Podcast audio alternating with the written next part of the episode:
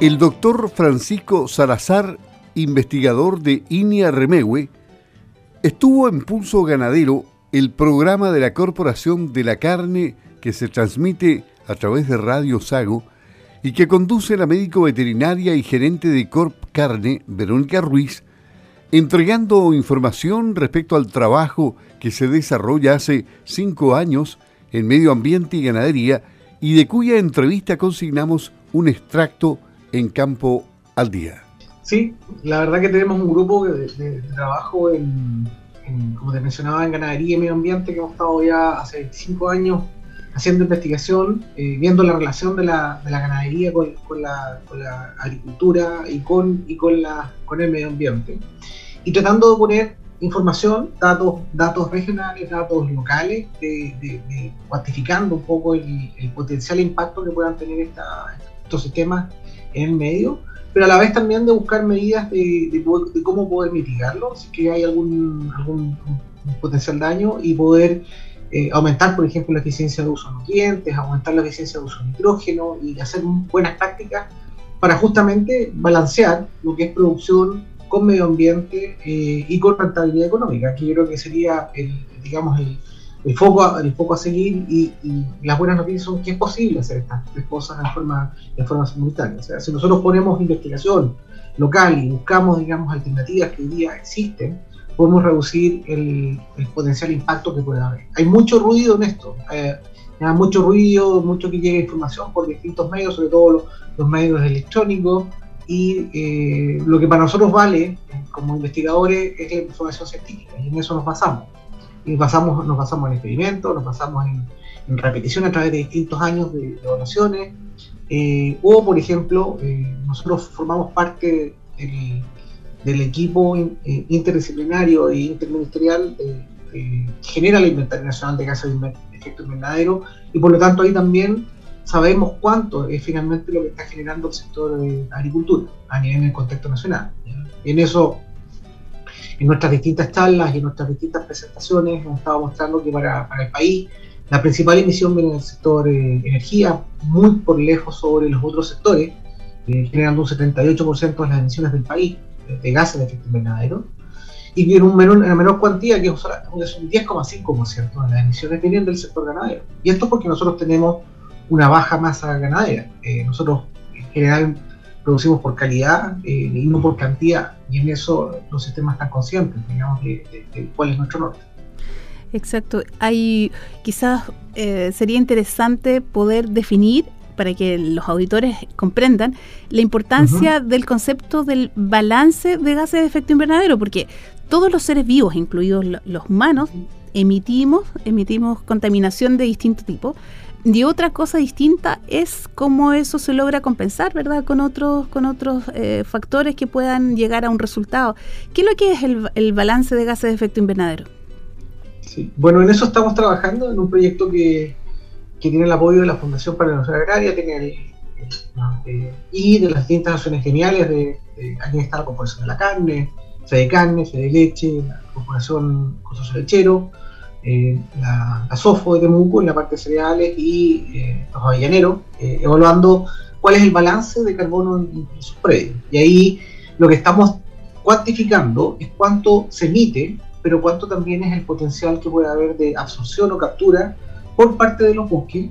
Y en el caso de los sistemas ganaderos pastoriles, también estamos haciendo una estimación de cuánto sería el, potencial de secuestro de carbono de, las praderas. En eso estamos, estamos trabajando, estamos tratando de colocar valores eh, con, información nacional eh, y con información de predios de acá de, la zona, entre la novena y la, décima región. ¿Cuándo eh, se van a poder liberar algunos resultados de lo que ustedes han estado haciendo a la fecha? Porque es interesante y entendemos también que el potencial para la ganadería también es, es tremendo en términos de lo que nosotros podríamos aportar al medio ambiente de forma positiva.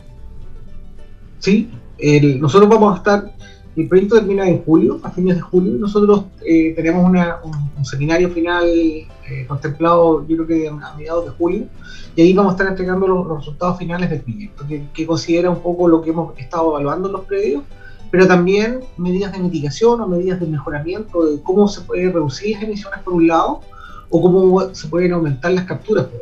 ¿ya? por ejemplo, en, en, esto estamos trabajando con, con el Instituto Forestal, con Infor, que han sido nuestros socios estratégicos. Ellos hacen también la parte del inventario nacional, de la parte forestal, por lo tanto son muy fuertes en esa parte de la, de la metodológica, junto con, con, ellos trabajan junto con CONAF para el inventario nacional, pero en este proyecto estamos trabajando con ellos y ellos han podido cuantificar en de una zona cuánto sería el aporte de la, de la captura de, de árboles eh, dentro de, de, los sistemas, ¿ya? en bosque. Ahora, eh, aquí hay que hacer una diferenciación, igual como, como tú mencionabas el tema del, del balance, eh, no, todo, no solamente el tener árboles significa que uno está capturando, o sea, sí, en, en términos, digamos, de, de, de, que eso está pasando biológicamente, pero acá en estos tipos de inventario, cuando uno quiere algún tipo de certificación o otro, tiene que demostrar cómo lo haciendo. ¿no? En términos simples, un, un, bosque es una unidad predefinida, una superficie, que es un bosque manejado para, para efectos de contabilidad. Y por lo tanto, eh, tiene que cumplir ese requisito para poder, eh, poder ser un, un. Eh, volviendo al tema también que me planteabas, el tema de, de, la definición del balance, hablábamos de lo que nosotros estamos haciendo es, ver por un lado todas las emisiones que produce la ganadería, las emisiones de, la fermentación entérica de los animales, eh, el uso de fertilizantes, el uso de estiércoles y purines, que emiten naturalmente gases, también el consumo energético a nivel de predio, y por otro lado, eh, las capturas. Y eso se hace a nivel de predio en, en, un, en una base anual y lo hemos hecho por dos años, en una versión del año 2019 eh, y 2020 usando como años base. También está el concepto de huella de carbono o hay otros, una serie de otros conceptos de cómo se puede hacer esto. Eh, nosotros usamos la, la metodología de, de, de, balance que creemos que nos da información respecto a dónde hay que colocar los énfasis de investigación y también de, de mitigación y de desarrollo en esto, o sea, que, que las cosas que se pueden hacer para, para mejorar. ¿Hay espacios entonces en la ganadería para poder mejorar nuestros indicadores ambientales? Sí, hay, hay mucho espacio y esas son las buenas noticias. La, lo, lo, otro que lo hemos dicho, no solamente ahora y antes, en estos sistemas pastoriles y en otros sistemas que tenemos de producción, sobre todo en la zona sur, tenemos un porcentaje importante que son bosques y eso es, es, primordial. También está el tema de las praderas, ¿cierto? Eh, de cómo poder manejarlas mejor para poder eh, tener eh, mayor, mayor captura de, carbono.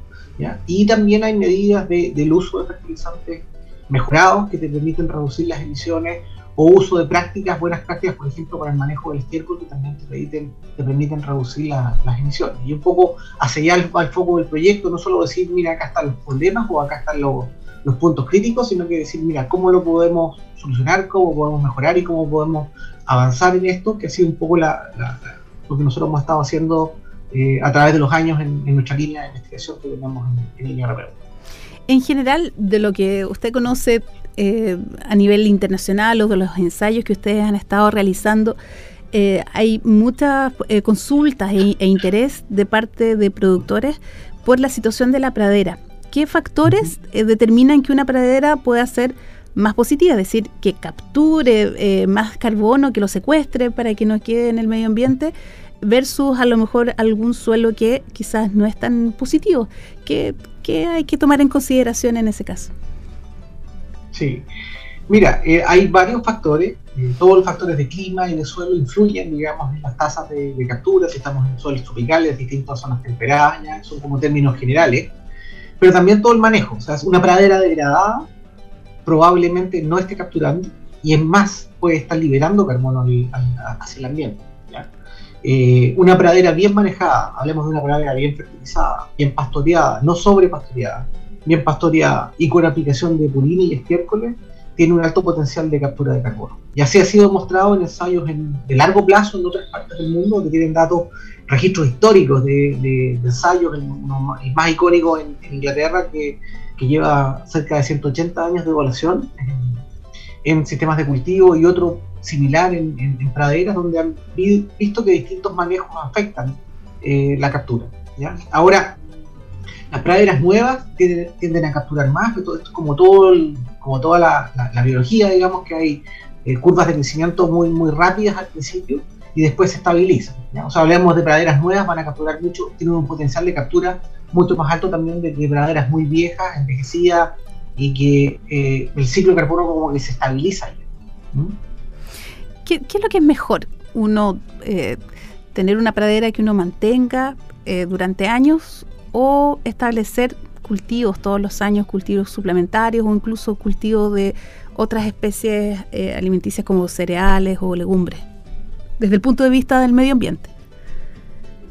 Sí, bueno, ahí es, parece una, una, pregunta eh, fácil de responder, pero la verdad que no, porque ahí hay muchos factores, digamos, porque y ahí nos, nos, metemos en escala más de sistema, de, de cómo tu sistema lechero, cómo está enfocado. Y lo que finalmente uno quiere, más, más que saber cuánta pradera o cuánto, o cuánto, o cuánto cultivo pudiese tener, es cómo uno hace que el sistema sea más eficiente desde el punto de vista de uso de los nutrientes y de uso y del tema del carbono.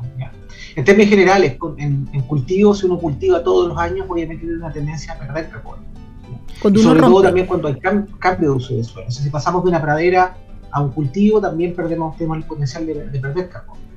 En las praderas se tiende a capturar, como bien mencionaba, pero praderas bien manejadas. En términos simples, claro, en términos simples, cuando uno rompe, cuando uno ara, cuando uno rompe la pradera, normalmente el carbono entonces tendería a salir, a liberarlo, a entregarlo al medio ambiente, ¿es así? Sí, sí, efectivamente, efectivamente, ya pero que lo pudiésemos recuperar a través de, de las siembras nuevas. ¿ya? Eh, entonces la pregunta es, ¿cómo en estos ciclos, que puedan ser, no sé, con ciclos de, de, praderas de lechería que son más cortos ya, eh, ¿cómo, cómo, lo estamos viendo? ¿Cómo lo estamos enfrentando? O sea, ¿cuántos, ¿cuántos son los valores que estamos teniendo ahí para las condiciones que tenemos nosotros en, acá en el sur? ¿ya? Eh, tenemos dos proyectos hoy día que son con, con fondos del, del, Fontagro, que es una fuente y de Procesur y del Ministerio de, de, primarias industrias de Nueva Zelanda, que están financiando dos proyectos, uno para el, uso de leguminosas en suelo, viendo cuál sería el potencial de captura cuando uno usa leguminosa. Y otro es uno para ver también el potencial de captura justo con, lo que tú mencionas, con, distintos sistemas de producción. En otros países tienen ensayos a largo plazo que permiten tener datos de este tipo, eh, seguimientos por, no sé, 15, 20 o más años de, de sistemas de producción cultivo-cultivo, cultivo pradera o pradera que te permiten tener estos valores. En el caso nuestro, al no tenerlo, lo que tenemos que hacer es comparar sitios con distintos manejos. Por ejemplo, una situación, ojalá en un mismo lugar, en un mismo predio, que podamos encontrar una condición de, una pradera eh, bien manejada, una pradera degradada y un bosque. Y, a través de comparación de, eso nos permitiría hacer una estimación de cuánto carbono se pudiese estar eh, eh, capturando o se pudiese estar absorbiendo. Bueno, aparte de eso existen otro tipo de metodología que también podemos, usar. Pero, es un tema, es un tema que está, que está siendo retomado con fuerza a nivel, a nivel mundial. Eh, se está metiendo, o sea, en los países que son lecheros, Irlanda o Australia o Nueva Zelanda, están trabajando también en estas temáticas que son de importancia. Eh, y también se están haciendo modelos de, ya son modelos computacionales que usan información para poder hacer una estimación también de, esto, ¿ya? bajo distintas condiciones de manejo. Y ahí podría uno empezar a jugar o a, probar, digamos, eh, distintas eh, rotaciones o distintos tiempos de, establecimiento de praderas y de permanencia de praderas y ver cuál es el efecto en la, en la captura. Bueno, y en el escenario que se sacara la ganadería del sistema productivo, el doctor Salazar estima que ésta cumple un importante rol alimentario, además un relevante rol social y con cadenas de comercialización, por lo que no es llegar y eliminarla, afirma. Lo importante, sostiene, es balancear y demostrar que lo que se hace es bueno y se debe mejorar en el plano de la sustentabilidad. Se refirió también a los alimentos balanceados a nivel mundial que reducen las emisiones a través de aditivos en cuya línea también se trabaja en el línea. Además, en un proyecto financiado por la Corporación de la Carne, se pretende reutilizar desechos de industria para reducir la emisión de metano a través de una eficaz economía circular que evitaría que esos desechos fueran a vertedero a descomponerse y a contaminar. El programa Pulso Ganadero se emite por Radio Sago miércoles y sábado. Este sábado después de las 14 horas.